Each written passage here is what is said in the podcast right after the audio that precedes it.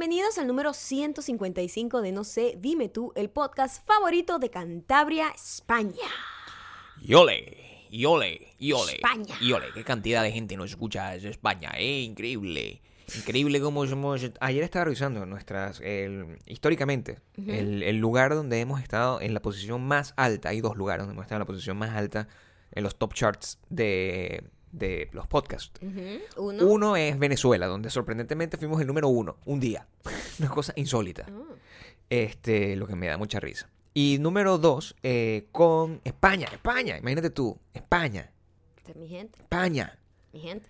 España, una gente que se ríe muchísimo cuando decimos papo, ¿no entiendes? O sea, imagínate tú. Yo no sé si Papo haya sea lo mismo. No, pero se ríen igual. ¿Sabes quién nos puede decir? Nos Se puede decir María Alejandra Salgado. Mm, Ella es arroba esto. María Alejandra, el primer consejo para ti. Voy a empezar este episodio dándote Así, consejos una. que no me pidieron. Dando amor necesario. Cambia eso, ¿ok?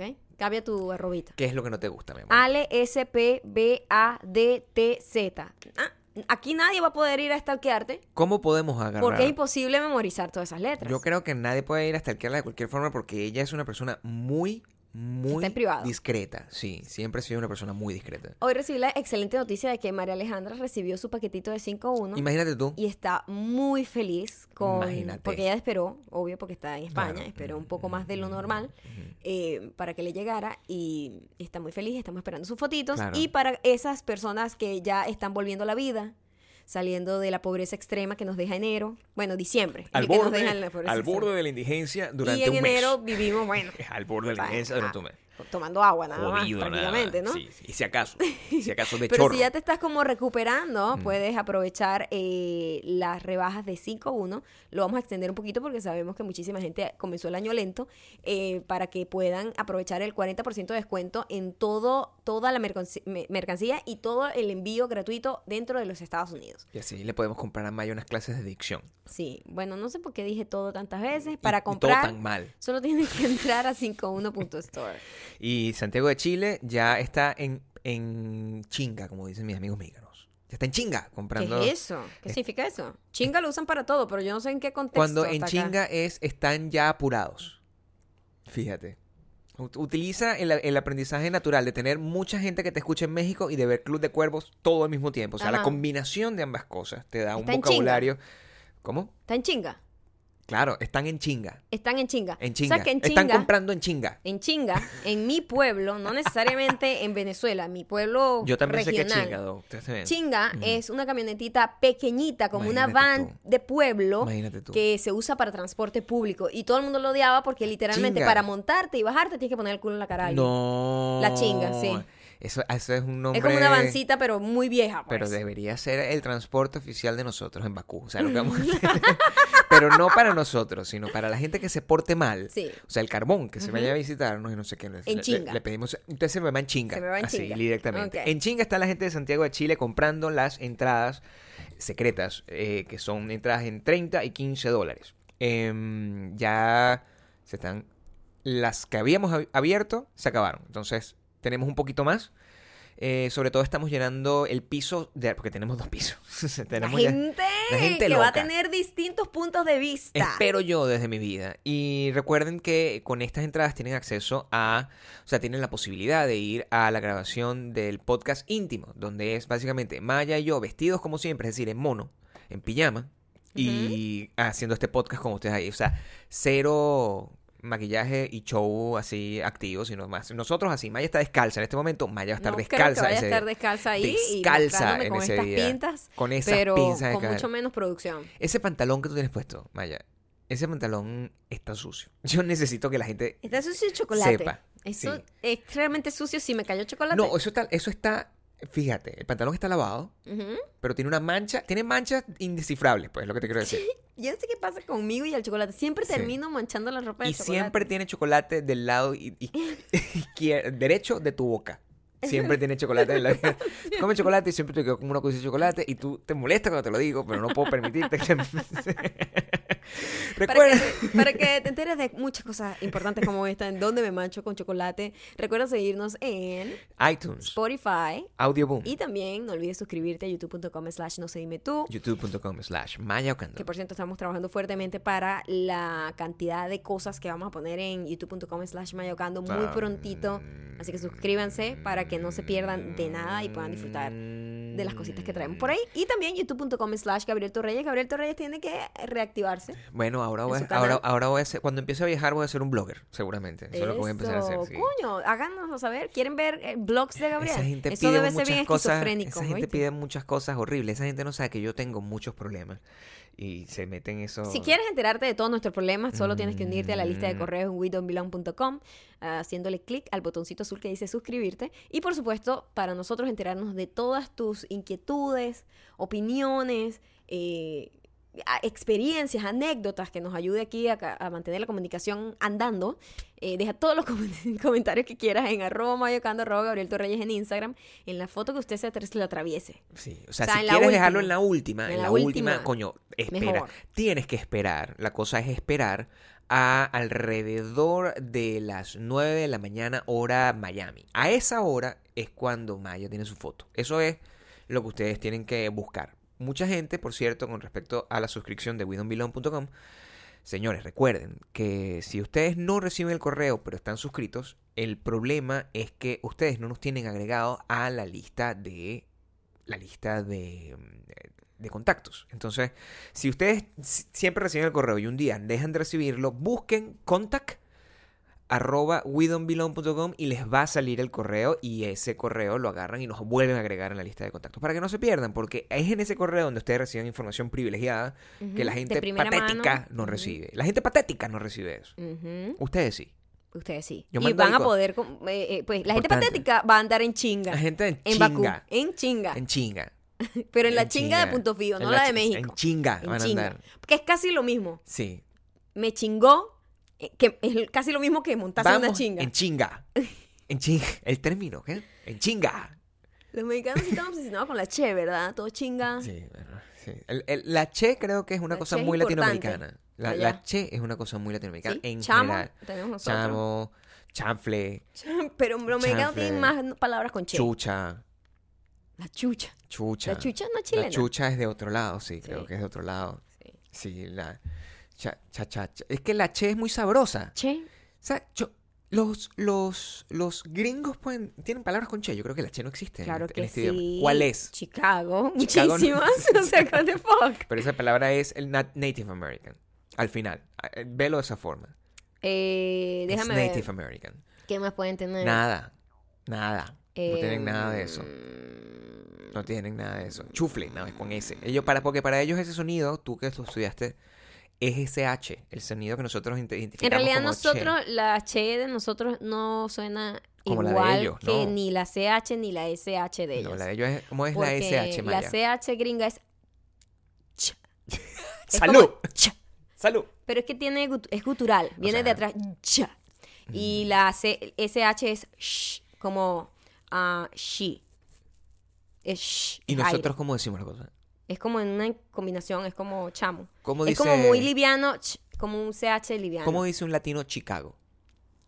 Chicago es una palabra rara porque Mm. si siguieras las reglas del inglés, tú dirías Chicago, ¿verdad? Sí. Pero Chicago no, porque no le da la gana y es Chicago. Sigue la regla de la SH. Entonces las reglas son una mierda. Es una mierda. Yo cuando estudié con mi mierda, coach, inglés. yo trataba siempre de descifrar patrones, porque esa es la manera que mi, mi mente funcionaba tratando de aprender inglés.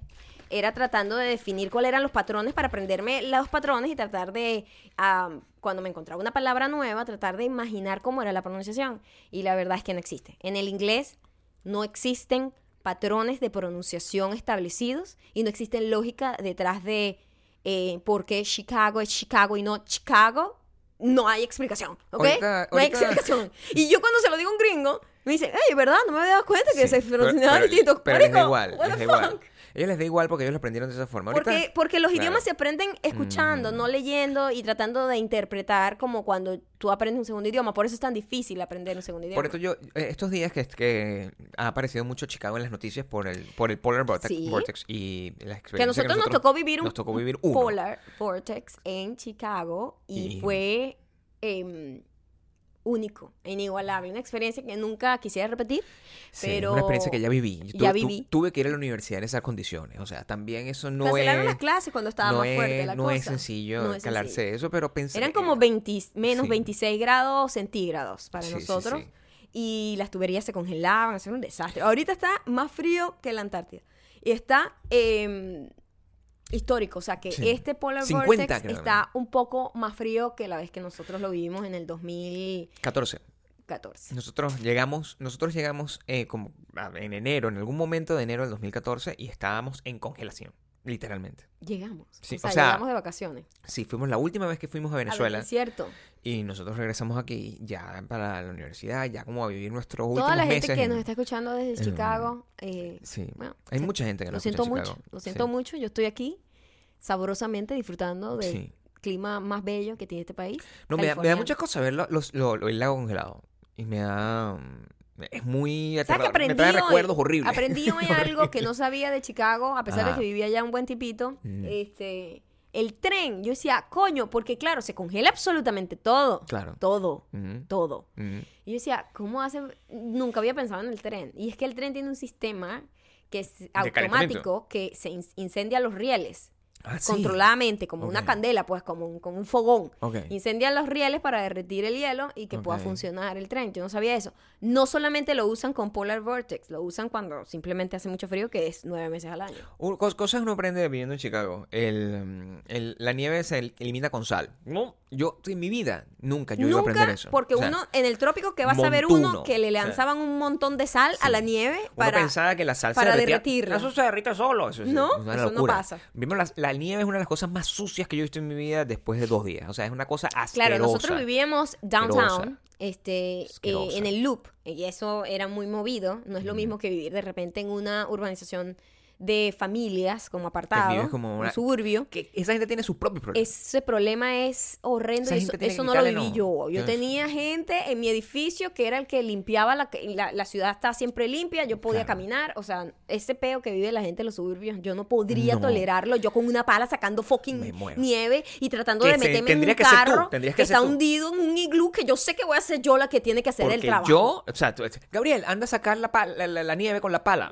no Pues imagínate esa salgo al circunstancia. Mediodía. Claro. No. No, y no, No. no termina. O sea, yo No, voy, nunca. te digo que salgo, que lo, que lo saco y tú encuentras toda la nieve Otro bonita dato curioso que Claro. yo no sabía desde el trópico Ajá. es que eh, zapato que usted se ponga Zapato que en una no ciudad eh, movida como Mm. Chicago o Nueva York, zapato que usted va a perder porque eso se va a llenar de salitre. Sí. Se le va a dañar va todo el zapato. Eh, yo Eh, tenía unos zapatos hermosos que los perdí. Los perdiste Muchísimo. y eran de cuero. Sí, y los perdí. Tienen que ser zapatos específicos como horrendos, como de gente que sale el Everest. Zapatos horrendos. Tienen que ser zapatos horrendos. No, compre si zapatos Si usted compra zapato bonito, Mm. el zapato no, se le van a llenar, se, daña Si con la usted, sal. y, y mira, mi, mi argumento, si usted tiene planeado en, en- en algún momento irse a vivir con una ciudad con esas características nevadas, como eh, si usted vive, por ejemplo, en Canadá, donde Sí, vive en unas circunstancias similares. ajá, exacto. O sea, para Chicago, si está en este momento en Nueva York, donde nos Ujú. escuchan muchos saludos a la gente de Nueva York, que siempre me dice, ¿cuándo vienes? Cuando me traes para allá, cuando me lleve.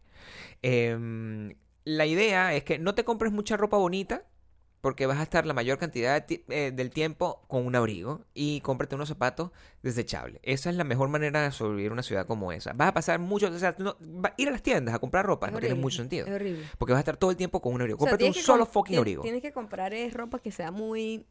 eh, que sea una marca que de verdad se especialice en ropa para invierno. Sí. Ahí Y- tienes que invertir tu dinero. Y ese es el gran problema, pues siempre te vas a como una yaca. y literal es Siempre te una- era una yaca mal O amarrada todo un el tomale, tiempo. como ustedes lo quieren decir. Y- Una cosa. Un bollo. Y nunca...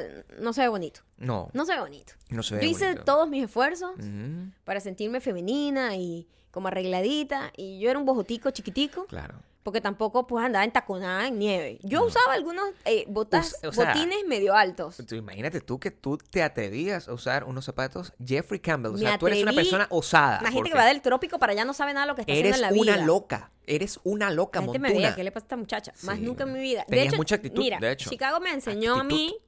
Eh, andar en flats casi todos los días. O sea, Sí. zapatos bajitos casi todos los días. Claro. Porque, marico, no puedes sobrevivir. Y caminamos mucho. Pero yo en el trópico y aquí puedo usar tacones todo el tiempo. Y para los que están pensando, ah, pero que claro, tú vives ahí con calor. No, papá, vamos a entender una cosa para salir de esa duda que también existe constantemente con respecto a la ignorancia eh, normal Que es normal. que uno tiene cuando uno asume que por vivir en la playa uno está pasando un calorón como si estuviese viviendo en, Bermuda, en Bermuda. Sí, exacto. Eso no, no, es una cosa en las Bahamas, no, eso no Ajá. pasa de esa forma. No. No. Yo- no es, ojalá, o sea, a mí me encanta la idea de las playas de República Dominicana, a mí me encanta la, la idea de las playas de los Roques, o sea, Sí. me gusta todo Pero ese este es el concepto. Pacífico. Pero esto es el Pacífico. Exacto. Y las playas de aquí son unas playas frías. Esas son unas playas donde para surfear usted se tiene que poner prácticamente un vestido, una ropa de neopreno de, de la Claro. cabeza para no congelarse y, Claro. y coño, estar protegido cuando te come el tiburón, que es otra cosa. O parecer una foca y que te come Claro. el tiburón más fácilmente. Exactamente, porque te vas a ver como una foca. Sí. Pero aquí el clima, el chiste de toda esta ciudad es que es una ciudad muy contra- contradictoria en cuanto a la indumentaria, indumentaria de invierno. Porque en esta época, que estamos en el, en el enero más largo de la historia, en mi opinión. Sí, ha pasado además todos los climas. Aquí ha Siento, hecho sí. un clima, hasta hemos pasado por una semana. Es que siento que ha sido eterno. Es Pasamos como por una semana de extremo frío. Ajá. Extremo frío para nosotros porque nosotros no tenemos la ropa de cuando teníamos, vivíamos en Chicago porque no la necesitamos. Ninguno Claro. de los que vivimos en Los Ángeles. No, sería Entonces, ridículo. Hacía muchísimo frío para nosotros. Claro. Era un fucking frío que no nos dejaba salir de la cama. Sí. Eh, después pasó una semana completa lloviendo. Aquí nunca llueve. Entonces, ¿Qué es eso? esto? ¿Qué pasa? Está lloviendo. O la sea, gente no sabe ni cuando manejar. llueve, la gente se con confunde, lluvia. porque- eh, se vuelve loca. Es como, ah, ¿qué se hace con la lluvia? tenemos un paraguas que está ahí puesto como que si un día pasa un apocalipsis y llueve. Yo me acuerdo que ese paraguas me lo regalaron en Sephora. Y sí, y, me, y la chama que me lo iba a regalar me dice, yo sé que esto es ridículo, pero, o sea, como esto es nacional que lo están regalando, ¿quieres el paraguas?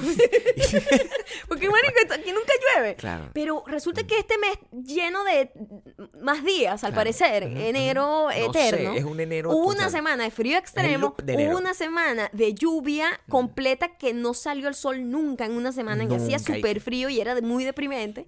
Y ahorita subió la temperatura y es una semana que todo el mundo está ya bueno para la playa, bronceame ya de una vez. Total. Voy a, a hacer hiking, vuelto loco. No sé qué nos traerá. El la clima, el clima semana. es un clima de, de- el popular clima de Bermuda con suéter. Es un, es un clima que es así. Tú O sabes sea, que yo gente- nunca entendía, lo- pero la ah. ignorancia, la ignorancia era así. más, Yo veía a eh, este me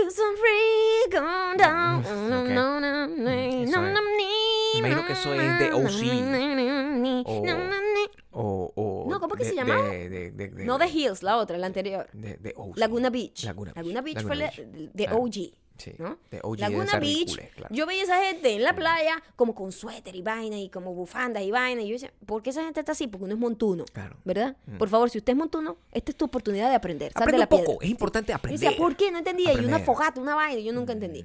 Después que yo me vine a vivir acá y voy a la playa y te pega esa brisa fría Claro. cuando se va el sol, porque puedes tener el día que está rico, que está divino, porque es ese sol súper brillante, ese cielo súper azul, con una brisa fría que se combina perfecto, pues no tienes calor, no tienes frío, estás perfecto, estás fresquito.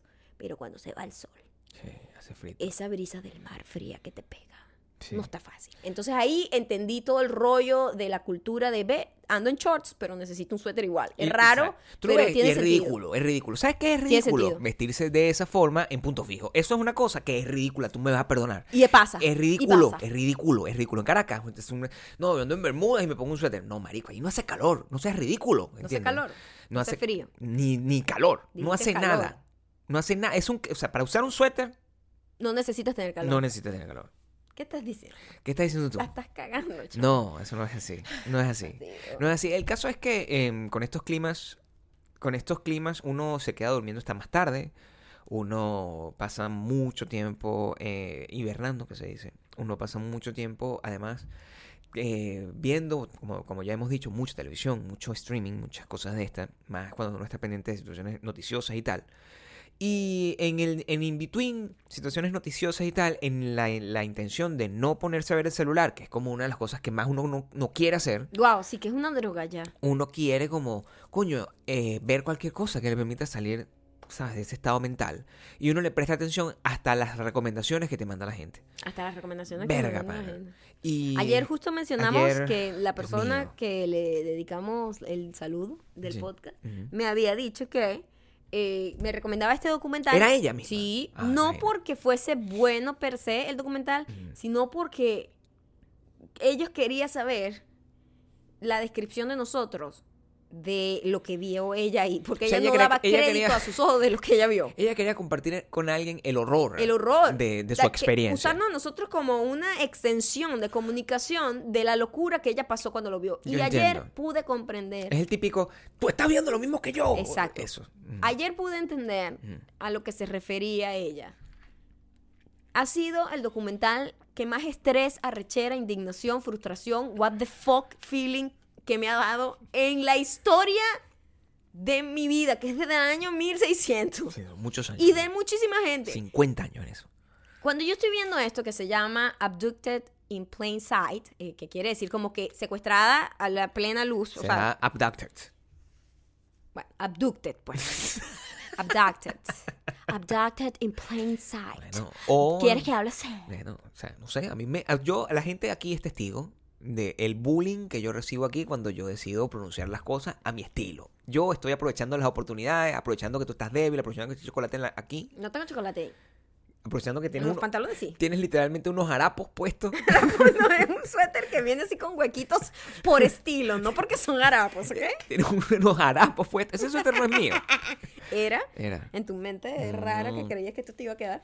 ¿Qué fue lo que viste ayer? Ayer vi ese, esa, esa, ese documental, que es un documental del 2017, pero creo que está nuevo en Netflix. ¿O es un documental que simplemente no nos había llegado por motivos del algoritmo o cualquier cosa de eso? La verdad no lo sé. Yo no lo había visto. Porque he visto nunca. artículos, yo, yo me puse a investigar en Google para que alguien, por favor, si había un grupo de apoyo después de, de semejante locura que vi. Y veo que hay artículos como muy recientes, entonces siento que Netflix lo lanzó hace poco realmente. ¿Qué pasa en ese documental? En el documental es la historia muy detallada. Mm. Yo nunca había visto una historia tan detallada. Fue tan detallada que yo sentía que era mentira. Y yo estaba esperando que al final me dijeran, no, marica, bueno, esto está basado, Mm. Sí. es mentira. pues. Es, un- es una Son men- actores. Es, un, es, un- ¿no? es así. Sí, porque me parecía tan absurdo que yo no, yo no podía creer que ese tipo de gente existiera. Estoy viendo como dice el dicho. O sea, es- pensabas que estás exacto. viendo algo así, que en algún momento te iban a decir, que, te ellos te dicen, basado en la historia de la vida real, pero es eso. todo mentira, ¿no? Exactamente. Y mm, muy detallado de cómo una persona, una familia, conoce a otro tipo con su familia, se hacen muy, muy cercanos, unos vecinos, y de repente el tipo empieza a mostrar como una obsesión por una de las hijas de la familia loca, la familia más loca que yo he visto en mi puta vida. Ujú. Y, y la- el tipo literalmente la estaba violando. En, en- no, no, da, no da risa. ¿por qué te estás riendo? Pero es que, marico, ya va.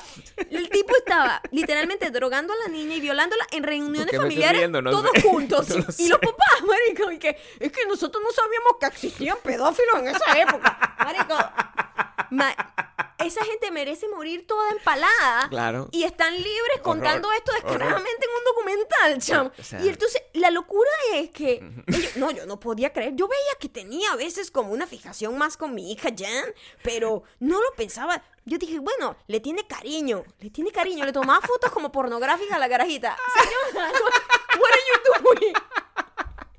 Es muy horrible. Mira este lo que pasó. Es muy horrible porque Gabriel, te hace no, reír. Gabriel no me estaba prestando. Claro, No. porque, porque lo loco da risa. Claro. Gabriel no me estaba prestando No atención estaba al- a, prestando la atención, vaina. yo estaba en otra Yo le cosa. estaba pegando gritos al televisor. Me volví una loca. Una señora de 67, 92 años. Pues 67 tengo. Como Sí. de 92 años. Como 22 años, claro. Y dice, Gabriel, pero necesito que veas esto. Porque el documental es larguísimo. Sí, además. Y es muy ladilla. Innecesariamente largo. y yo perdí el interés. El rápido. documental es necesariamente largo porque esa gente estuvo dejando que ese señor violara y secuestrara varias veces y seguía siendo amigo de la familia como por tres años. ¡Ya va! ¿Cómo es posible que se diga.? O sea, Mire cómo te voy a echar el timeline del, del- Por del- favor. de la serie, del por documental. favor. Por favor. Empieza la relación. Todo está muy bien. El tipo tiene una fijación por esta niña. Ay, es que de verdad ella me da a mí una paz. Le tengo un cariño increíble. Ay, sí. El tipo un día, de repente, de la nada, llega. Eh, ah, no, anteriormente a él secuestro. Ah, pasan primero el secuestro, ¿no? Ya va, organiza tu timeline. Es que tengo que hacerlo como lo hace el documental para que te sorprenda Ah, igual. ok, ok, ¿eh? perfecto. Entonces, el tipo le dice a la tipa, a la mamá, un señor de cuarenta y pico años, a una niña de 12 años. Pongan en esta situación. Eran los años 70 y... Mm, 70, 70 y- ajá, por ahí. Marico, tampoco es que, sí. que, que nivel de estupidez es esa. no, no, estamos en la colonia. No es, no es No la, es la ca- no- colonia. no eres un cavernícola. o sea, marico, ya se sabe, pues. Sí, hay, violadores, hay asesinos en serie, hay se- todo. Se sabe desde antes, coño, marica. Entonces, los bichos con el pedo que, ay, no, es que nosotros somos religiosos y la iglesia, y él era muy religioso y íbamos a la iglesia juntos. Yo no, lo, no lo creía capaz de eso. Y entonces viene y le dice a la tipa, yo quiero llevar a Jenna al- al- a, a- a montarse en caballo. Porque un señor de cuarenta y pico, cincuenta y pico años, creo que tenía, Amigo de la familia. amigo de la familia, iba a llevar a esta niña de 12 años a los caballos. Sola. solos. Ellos pero, dos solos. Pero, ah, No, Por- es que, no es que voy a ir con mis hijos y la invito, ¿verdad? Como amiguita. Y todavía, hasta ese punto, yo te digo, yo no dejaría ir a la hija mía con ¿cuál nadie. es el concepto de, una- de un amigo de la familia? ¿Qué Es es la primera pregunta que yo voy a dejar aquí en un pin. Sigue adelante. Sigue adelante. Entonces, la tipa, ay, yo no, yo estaba un poco dudosa, pero dije, Mm. bueno, sí, anda pues.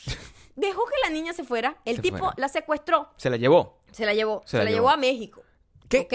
Se la secuestró, se la llevó a México. todo Cuando la niña despierta, la niña despierta como en una... A la verga, qué loco está el tipo. Quiero que sepan que antes de que esto sucediera, el tipo llegó a la familia y dijo, tú sabes que yo cuando estaba pequeña fui violado por mi tía. Ay, qué mal. Y yo tengo un terapeuta que me dijo que la única manera de curar mis heridas emocionales es que me acueste con tu hija Jan y, y como que compartir más tiempo con ella. Ya vas, perdón. Y los papás, a mí me parecía un poco raro esa terapia, pero... Pero nosotros creímos en él, porque él era un buen hombre, iba a la iglesia con nosotros. Ok, ok. Eh, Se llevan, a, se llevan a la carajita a fucking México. No a fucking México, digo.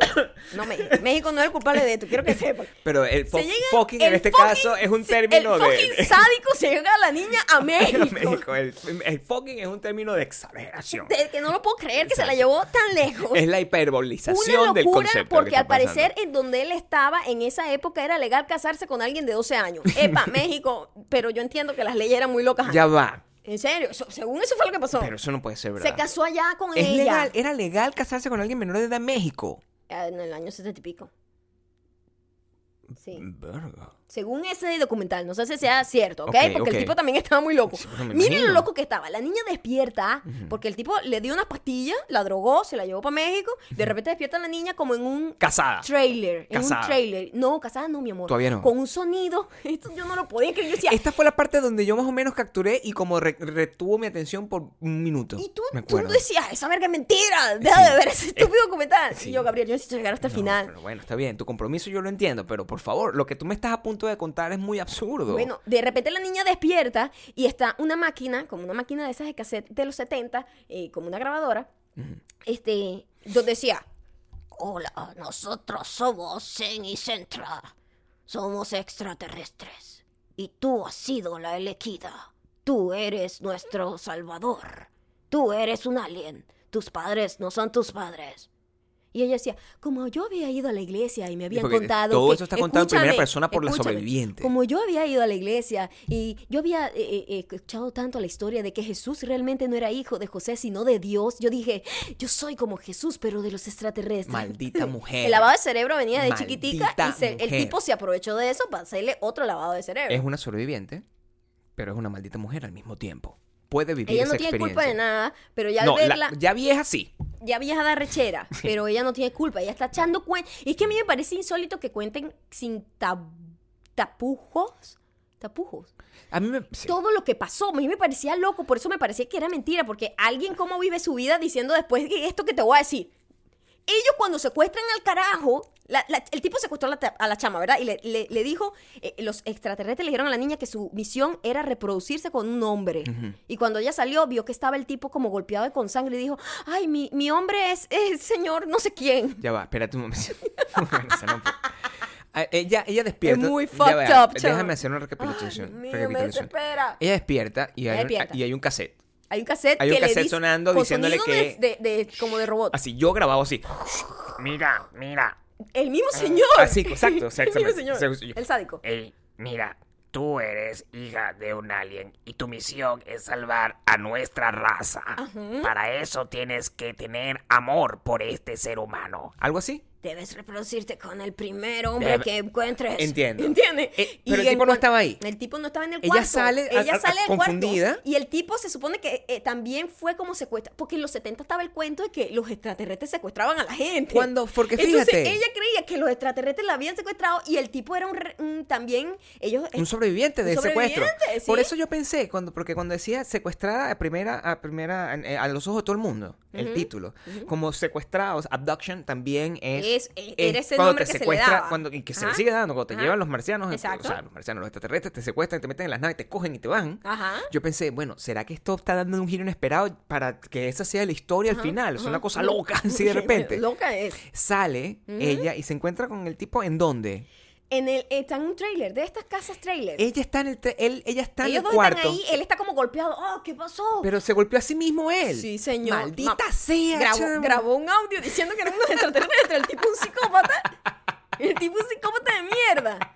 Y la carajita la había tenido drogada y la había violado muchas veces, pero ella después Claro. es que se da cuenta porque estaba muy chiquita como para entender lo que estaba pasando. Debo decir que es muy incómodo, o sea, porque yo pude ver solo fragmentos, yo no podía tolerar, era como un ruido, y hacían como unos reenactment, como unas dramatizaciones de la parte donde estaban abusando de la niña. Yo decía, pero ¿por qué, estoy, por qué están poniendo esto en fucking televisión? raro, era ¿Por qué muy o sea, me siento incómodo, me siento sucio, ayúdenme, o sea, me siento como el pantalón de malla, sucio, no entiendo lo que... What the fuck es esto? O sea, todas estas, el tipo desaparece, ¿verdad? No aparece la niña. El día siguiente llega la esposa ¿por del cuánto tiempo se le sádico. llevó? ¿Por cuánto tiempo se le llevó? Escúchame, llega el tipo, la, la, eh, la- la tipa está desesperada, llama a la esposa del sádico, mira, el sádico no ha venido con mi hija, ¿qué pasó? casado. El sádico estaba casado y tenía familia, era un, era un hombre de bien.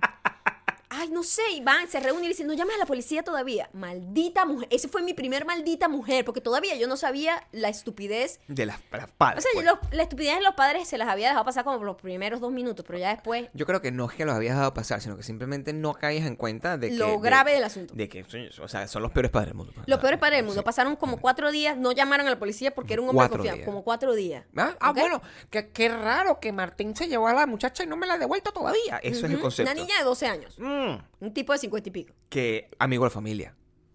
Nada Sí, más. sí, no, es una, sí. no tiene una relación y es un hombre familiar, no tiene una relación... Un hombre religioso y familiar. Cuando de mierda, repente empieza como a desmenuzarse todo. Y es que el tipo, la mamá de la niña víctima, dice, bueno, la verdad es que en ese momento yo no quería eh, pasar por el momento grave de denunciarlo porque yo había tenido un romance con él. Ya va.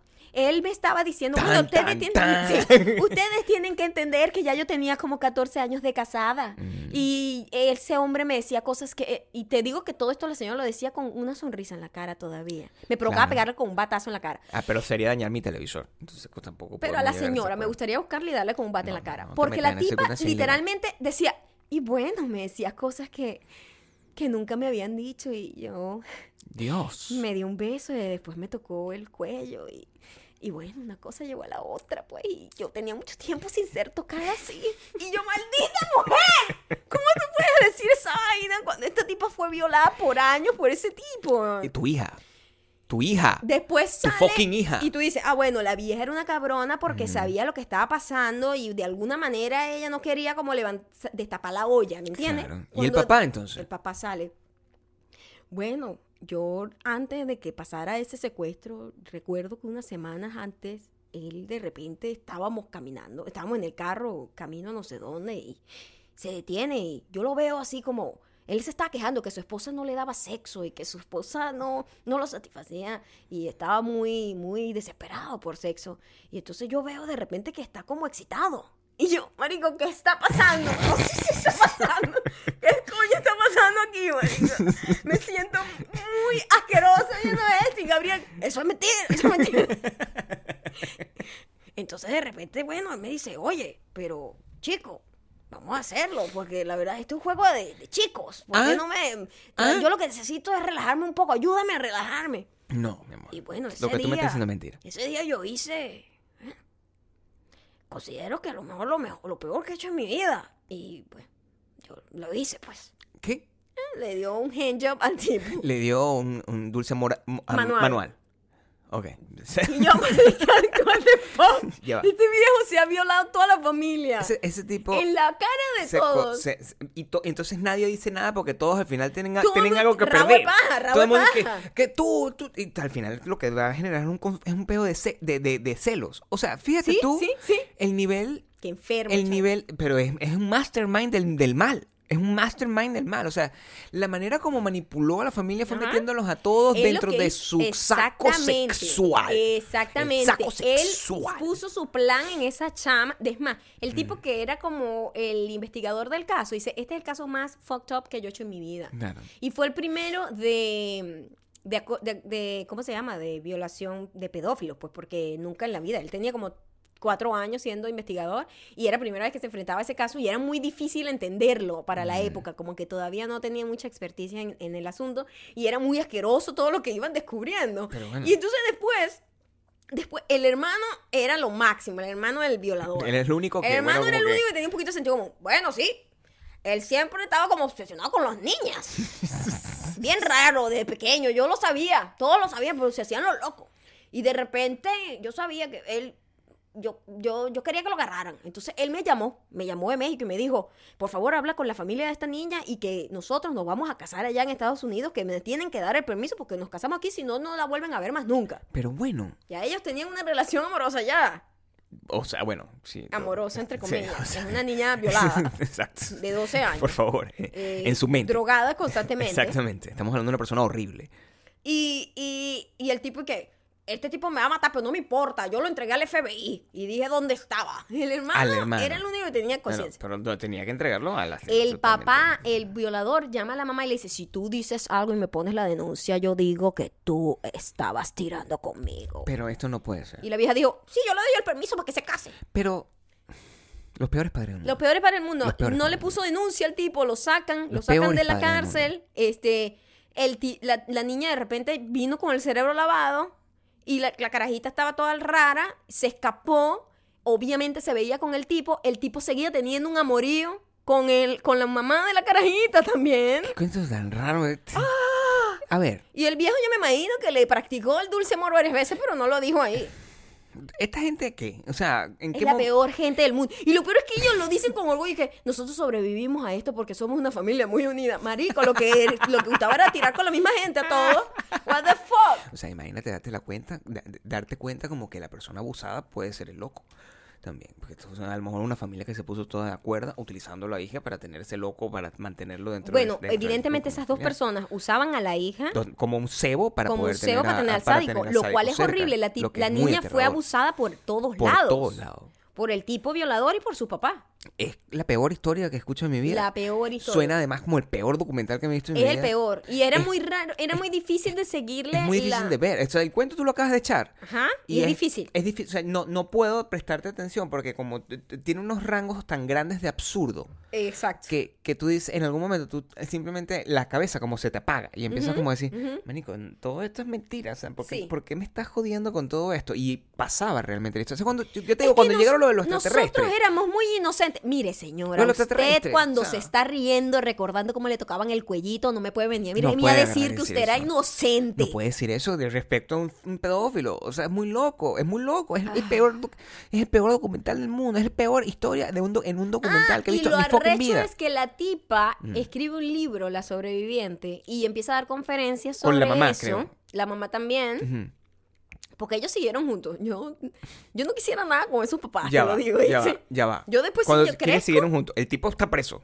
No, escúchame. Ajá, Ellos siguieron ajá. juntos la familia unida. Ah, ok, Pero perdón. si yo hubiese sido esa niña abusada, crezco, porque ella estaba con el cerebro lavado. Claro. Era una niña de 12 años. Y ella me, doy, se y creía el doy cuento cuenta, del violador. y me doy cuenta así como mi pobre angelito que Y la de peor repente, mamá del a la mundo. pues. mierda, estos papás míos son una basura. Claro, mi pobre Yo angelito. de verdad Sí, pasé sí. por todo este sufrimiento por Mm. culpa de ellos, Total, más que del violador. Sí. Es culpa de mis papás. De todo. Que a pesar de que se- sabían lo que estaba pasando, no hicieron nada para detenerlo. El, el violador Le es un weapon of choice. Es una persona. Le quitaron las denuncias, ¿sabes por qué? Porque la tipa no quería que públicamente se enteraran que ella era una bichita que estaba metiendo el cacho al esposo. Wait. Que arrecha es ella. Quiero preguntarte Joda. algo. ¿Quién le quitó la denuncia a quién? La mamá El le quitó los cargos el- al violador Ah. porque el violador la acusó, la amenazó que si tú me pones esos cargos yo voy a decirle a todo el mundo que tú Pero estabas conmigo dándome dulce amor. Pero el violador está preso, ¿verdad? Por favor, dime que... Escúchame.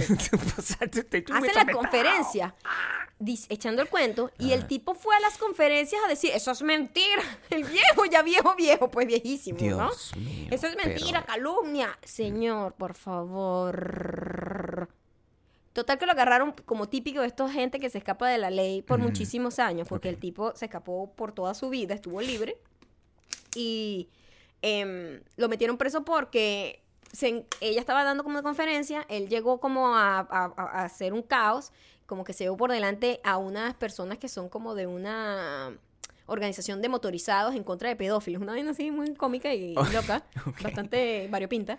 Se llevó por delante una gente y lo metieron preso fue por eso, y después de que se supo que el tipo estuvo, ya abusó a varias niñas en toda su vida, obviamente, nunca lo... Lo, Lo habían metido preso por la... eh, Él mismo sol- solamente. sí, solamente lo logró con un caso y ¿Qué le dieron esta? Un año de prisión Ah, bueno, cosas de... por violar la a una niña como de seis años. ¿Qué te parece? Pero bueno. Eso, ¿no? El tipo está vivo, está muerto. El tipo, cuando por fin le abren el caso, Ok.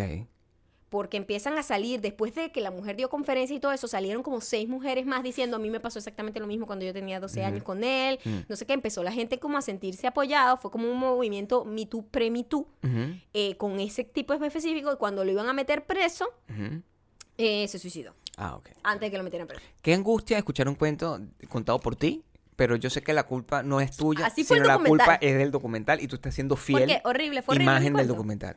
No, no. Fue muy el- largo. La historia Es muy largo. en general. Es que eh, creo que Ya va, es que reproduciste yo- perfectamente todo lo que estaba, yo lo que sentiste pegué y me mucho- parece muy honesto. muy- Mi muy- amor, muy- pero es que yo no lo Claro. puedo creer. Y esa gente de verdad tiene el descaro de echar ese cuento y decir como que... Yo a veces... Mira lo que dice la vida. Mm. Yo a veces pienso, a veces creo que todo lo que le pasó a mi hija, en parte, es mi culpa. Imagínate. Mira, vieja mierda. es toda tu culpa. Tú sabes que el, el, el- así como, como lo- lo- las personas cristianas tienen un... Ellos, ellos tienen como una cosa, una ceremonia religiosa que ellos ven que es horrible y que une a, to- a todas las religiones, que es cuando eh, crucifican a Jesucristo y toda esa vaina, que es como ese mito. Y nosotros deberíamos tener como la experiencia de ver este, este documental, debería ser lo que nos une a todos. A todos. A todos nos- Véanlo. lo- lo- lo- lo- como, como una cosa para... pre- o sea, eso es lo que nos une a nosotros espiritualmente. Es como que maldita sea, no. Esto Ajá. es... Ustedes ven eso y es maldita sea, no. No. Eh, eh, tienen que verlo. De verdad, yo tuve que buscar en Google Sí. mil veces si era cierto, si era falso, Yo si era todavía no lo creo. joke. Honestamente creo que, creo que es una cosa así borat. o sea, no puede es, ser es verdad. por todos los... Maldita porque en los sea, no 90 puede fue ser. que ella, antes de que hubiese ser. todo el peo Me Too, ahorita sali- saliese ese caso, ahorita y tendría un- la la- una repercusión increíble. Pero cuando salió, todavía la gente era como, ah, es mentira. Sí, no, bueno. Segurito esa muchachita de 12 años se lo estaba buscando. Porque bueno, así, así de horrible es todo. Así de horrible es todo. Así eran los comentarios. que Así contaban seguramente todo. eran los comentarios en los 90. Claro. Ahorita la mentalidad es distinta, afortunadamente va mejorando. en Estamos siendo algunas más cosas sí, cívicos, en otras cosas no. Pero... Sí. No, en serio, o sea, to- eh, te- lo estoy contando y estoy arrecha, pues, estoy molesta. No, se te ve. Estoy molesta. Se te ve. A mí Estoy me- molesta con esa gente. A mí me genera la mi- o sea, imagínate, si te molesta ver una cosa, una historia de una de un secuestro con unos padres súper decadentes y súper perversos, con una niña, con un tipo loco que inventaba un montón de cosas, como que alien, no sé qué, y autosecuestros de marcianos y la salvación del mundo y un montón de cosas para Ajá. poder agarrar y tener una relación de ese estilo. Ajá. A mí me molesta la pashmina. O sea, también hay, hay niveles de las cosas que uno está dispuesta a tolerar o no, pero está bien. O sea, yo no te juzgo que tú hayas contado este cuento. Me parece que, re- repito, es una experiencia que tiene que unirnos a todos nosotros y yo quiero de verdad que todo el mundo lo vea. Simplemente para que en los comentarios la gente pueda... Porque yo, además, A ver si ustedes ven un detalle que yo no vi. además yo siento que todo el mundo eh, probablemente ya lo vio. No. Yo siento que mucha gente ha visto esto. Ajá. y lo, lo oculta. Es como, un- no es un placer, es como una cosa cochina. Es como, verga. si Yo me sentí mal es ver, como que. Es como que un día una persona agarró y por error, coño, puso la mano, o sea, decidió porque le dio una locura, metió la mano en una poseta después de ese pupú. Metió la mano en la poseta Oye, y ¿quién todo. Bueno, es- el- ¿quién ve este documental? Es lo que te quiero decir. O sea, hacer, someterte a eso, yo no sé por qué no lo quitaste. Yo, No, yo te tenía decía, que ver Quítalo. cómo terminaba. Pero es, in- es inhumano poder hacer un- una, una cosa cosa esa, yo no ¿Cómo sé. me iba a quedar con el cuento del señor diciendo que le hizo el, se- el, el- sé. el dulce amor manual al tipo en Creo- un carro solo para ayudarlo a liberar el estrés? Maldita Creo, sea. creo que es lo más lejos que tú has llegado con algo ante lo que tienes total cero conexión. O sea, yo, yo soy conocido por quedarme viendo cualquier cosa hasta el final con el compromiso de entender esto hasta dónde está llegando. Pero tú nunca habías hecho eso. Creo que, creo que es grande. O sea, creo que para ti... Para mí fue un reto a mi paciencia, porque de verdad yo estaba muy indignada. No sé cómo lo pude terminar, pero lo terminé. Es muy largo y se torna aburrido y pesado el documental, pero quiero que lo vean de verdad para que entiendan el nivel de what the fuck. Van a decir what the fuck como 500 Lo más importante y, y lo que queda aquí bajo, bajo todas las cosas es el tema de los padres. O sea, qué, qué chimbo ser un mal padre. Eso es como que, que son los peores padres del mundo. Yo pensaba muchas cosas. Yo pensaba, estos papás a lo mejor violaban a niñas también. Si uno no Porque sabe. ¿por qué ellos permitían que su hija fuese violada por otra gente con tan, tan deportivamente? No sé. ¿Por qué alguien permite que, que, que- no sé, no sé, no sé, no, no sé qué decirlo. Bueno, al final, eh, véalo. Se llama, no es una recomendación en lo absoluto. Es una experiencia religiosa. Es prácticamente un una misa. Es una misa que tenemos que tener todos. Es, es lo que nos separa. Tú haces eso y te gradúas. sea, te ganas el cielo. Por lo menos te ganas un poquito de Bakú. Ver una cosa tan horrible y poderla comentar con nosotros. Qué cosa tan horrible, Maya. De verdad, yo no sé cómo lo hiciste. Sobreviví. Sí, sobrevivir eh, implica a veces adaptarse y adaptarse indica a veces cambiar. Y cambiar indica a veces eh, tomar decisiones que la gente, la mayoría de la gente no entiende. Y eso es lo que está desde ayer rodando con el tema de eh, Sara. Y Del el logo. cambio del logo de Sara. Y ¿Qué yo tampoco siempre- entiendo qué es lo que pasó. Con los cambios de logo. Pero creo que de verdad este ha sido un retroceso. Cuando cambiaron Cuéntame el qué logo pasó. de Google fue igual. Hace muy poco lo cambiaron. Y todo el mundo, no, da", y después terminas acostumbrándote, ¿no? ¿Por qué la gente se queja? Pero, o sea, se, se lee Saba. Eso- O sea, cuando la letra está pequeña se lee Saba. Ok. Porque hicieron, agarraron las mismas letras y la- las amuñañaron. Quitaron todo el espacio que le daba elegancia al logo y lo pusieron todas pegadas horribles y se lee fucking Saba. Eso, e- ese es el cambio más importante. No cambiaron Eso colores. es todo, ese es todo el cambio, ese es el único cambio. Y alguien, Apretaron las letras. Alguien ha salido, No, alguien, ha salido diciendo alguna justificación, que los aliens le dijeron que lo hicieron o algo así. O sea, nadie, alguna, No, a lo mejor. hay algún A lo mejor el statement. diseñador dice, tu manera de salvar el planeta es que Sara se llame Saba. Haz algo para ver. que eso pase. El montón de marihuaneros que me escuchan aquí, que son diseñadores todos, que me escuchan en este podcast, ¿me pueden por favor dar su opinión y decirme qué opinan del logo de Sara? eh, del cambio del logo de Sara. Es una cosa que a mí me da curiosidad porque yo, honestamente, los cambios de los logos, en mi opinión, son siempre súper caprichosos. Yo creo que no existe, yo tengo que decirlo, el, es, la mayoría de los cambios de imagen son bullshit. Es mi opinión. Tú- No, pero algunos sí se modernizan. la, un moderniz- poco. la modernización es bullshit también. Y tengo mi argumento. Mi argumento es que el, la mayoría de las veces uno toma una decisión de que, oye, yo quiero que estos... Uno lo que quiere es que su marca se vea como algo, ¿no? Eh, uno toma la decisión de, de agarrar y hacer un- un- unos colores o de hacer unos cambios en la fuente o una cosa de forma que eh, la emoción que le dé a la gente con su marca sea una emoción particular. Nosotros lo sabemos porque cuando nosotros queríamos que eh, 5.1 tuviese una forma, queríamos que se sintiera elegante, queríamos... Hay un montón de valores y un montón de cosas que eh, la gente que es diseñadora de verdad sabe que hay como unas herramientas pictóricas, pues, pictográficas o tipográficas o como sea para lograr esos objetivos. Pero una persona inocente, como yo, que no tiene la idea, no tiene ese mi- conocimiento, piensa que eso es bullshit. O sea, yo puedo agarrar... y, eh, ¿Qué pasa si esa persona simplemente hizo... eh, y nosotros hemos visto logos así.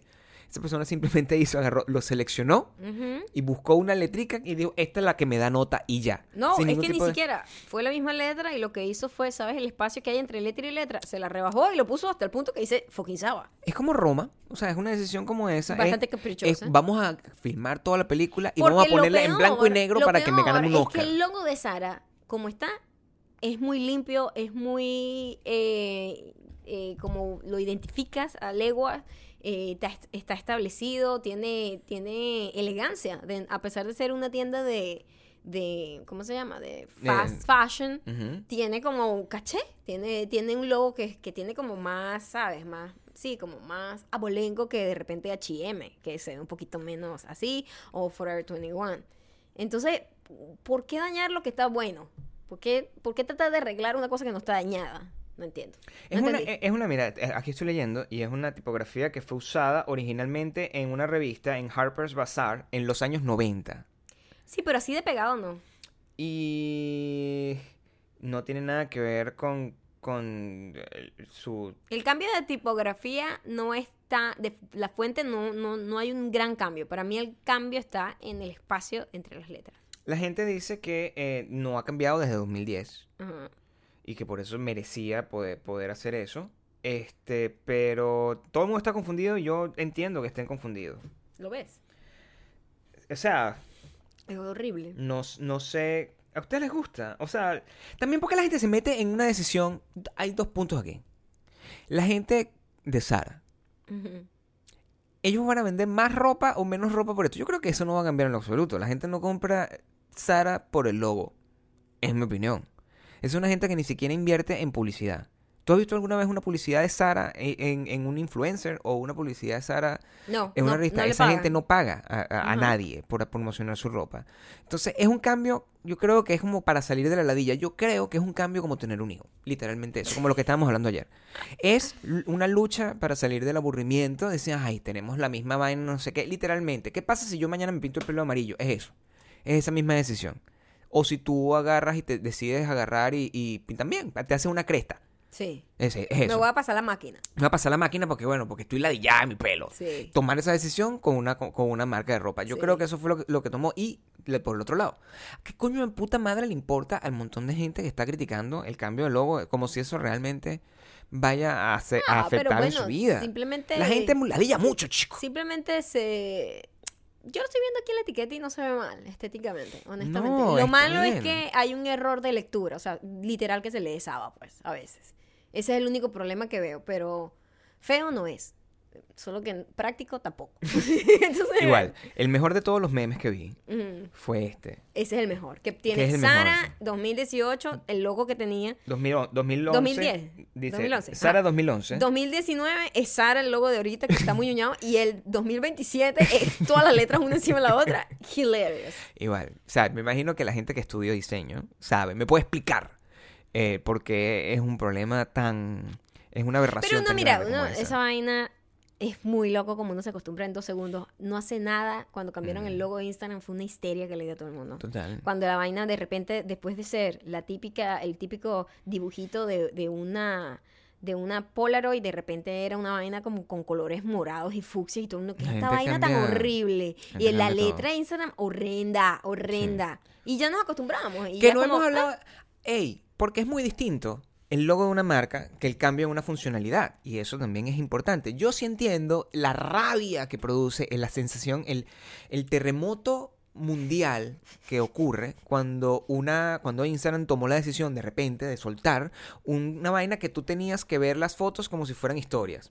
que lo Eso pasó por- Que duró como una hora. No. Yo me desperté y ya no estaba. Como 20 minutos. Yo me Yo paré. no lo vi. Yo me paré y, y fue como que estoy dormido. Estoy, tengo una pesadilla porque esto es la cosa más horrible que yo he visto en mi vida. ¡Ah! Y me acosté. Ellos habían hecho una actualización, a lo mejor muchos de ustedes no se dieron cuenta tampoco porque pasó muy rápido. Hicieron una actualización en donde el feed que tú normalmente haces scroll para arriba para poder verlo, era como las historias, tenías que darle hacia los lados y entonces tenías que dar ra, ra, una por una para ver la fucking, la fucking feed. Era terrible, era, Era malísimo. aterrador y era como que, o sea, pero hay gente que es tan pila, o sea, yo, una cosa aterradora. Hubo gente que agarró y que, ok, voy a empezar a subir slides entonces, porque por primera vez tenía sentido Los slides. los slides, porque los slides Te- te- normalmente simplemente te, monopolizas el tiempo de la monopoliza persona. el tiempo de la gente, el con- tienes 10 de su propia vaina, pero la- gente se Para confunde. poder pasarte, tienes que juro ver cada uno Es de tus muy slides. fucking loco lo que pasó. Yo entiendo que eso es como que, what the fuck, ¿por qué me cambias eso? Porque Tuvo, ahorita... el mundo lo dio y en 20 minutos quitaron Sí. esa actualización y dijeron, ay, fue un error, un error, marico, eso no fue un error. Porque estas son cosas que realmente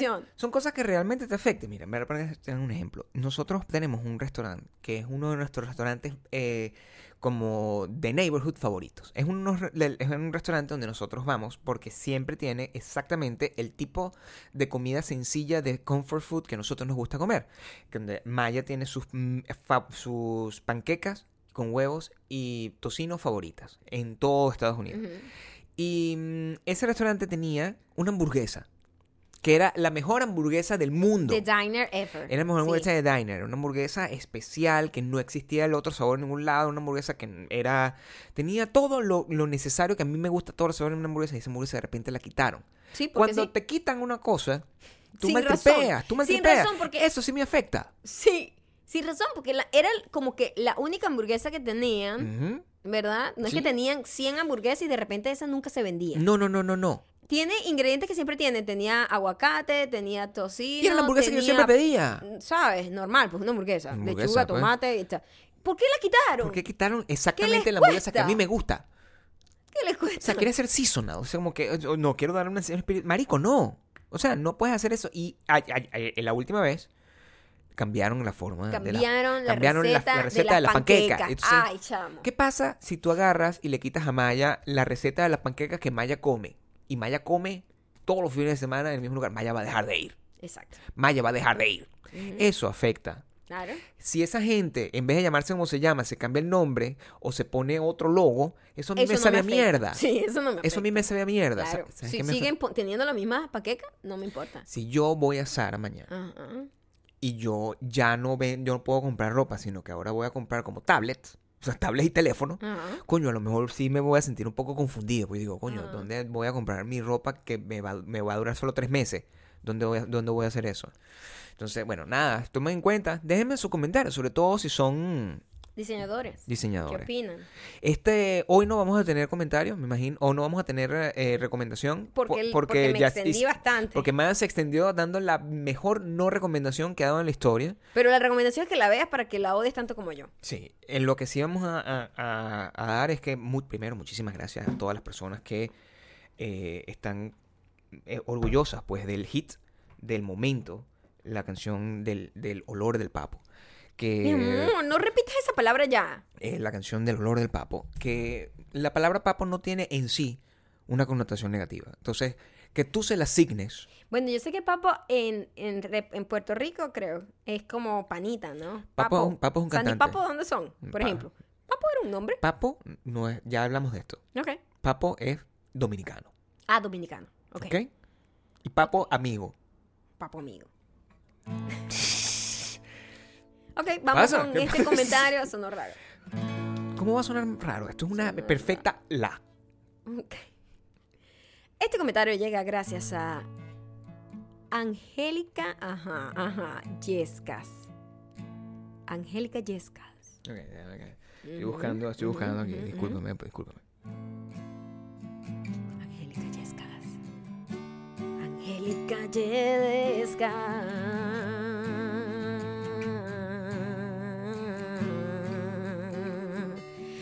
Angélica Yescas es arquitecta y disfruta de la vida según ella. Tiene un perro que se llama Bonnie y es muy cute, es muy cute. Este es el mensaje que dijo. Tú tienes que tratar de cantar con un poco más de melodía. Voy a eso. Hola chicos, me encanta su contenido.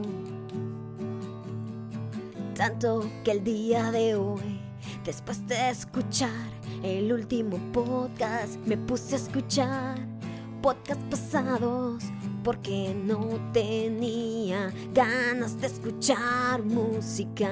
Ah, no, la No. música no, la música no. Para ser exacta, comencé con el 51. 51 es Tuve que pausar el podcast porque salí a comer. Tenía que comer. Cuando regresé decidí colocarme los audífonos Los y reanudar el audio. audífonos. Y reanudar el audio. Tenía que seguir escuchando. Oh, sorpresa, Mis audífonos estaban apagados. Oh, no, Y toda la oficina escuchó a Maya gritar. Gritar, Gritar. gritar. Una zorra de mierda. Una Bien zorra bueno. de Ojalá mierda. la hubiesen dado más. Una zorra de mierda. En mi intento desesperado por pausar el reproductor, le puse play de nuevo. Zorra de mierda, te debería matar. Fui juzgada mal. Juzgada mal. Juzgada mal.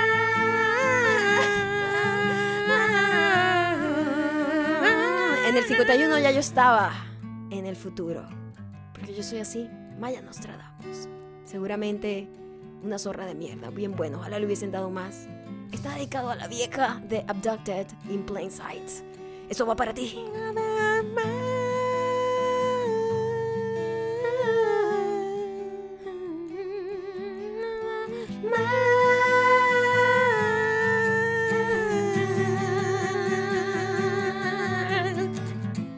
Muchísimas gracias por llegar. Por haber llegado hasta aquí. Espero Sí, que siento. le haya gustado mi increíble descripción de un documental. Lamento mucho si me extendí, pero es que el documental es aún más largo y peor, más enredado. Trata de resumirlo.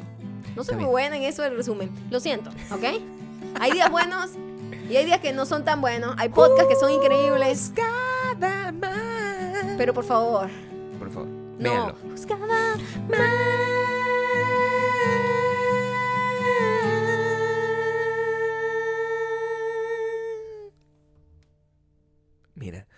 Cuidado con los extraterrestres, sí, ¿viste? te con digo la... una cosa. ¡Guau! No, ¿qué es eso?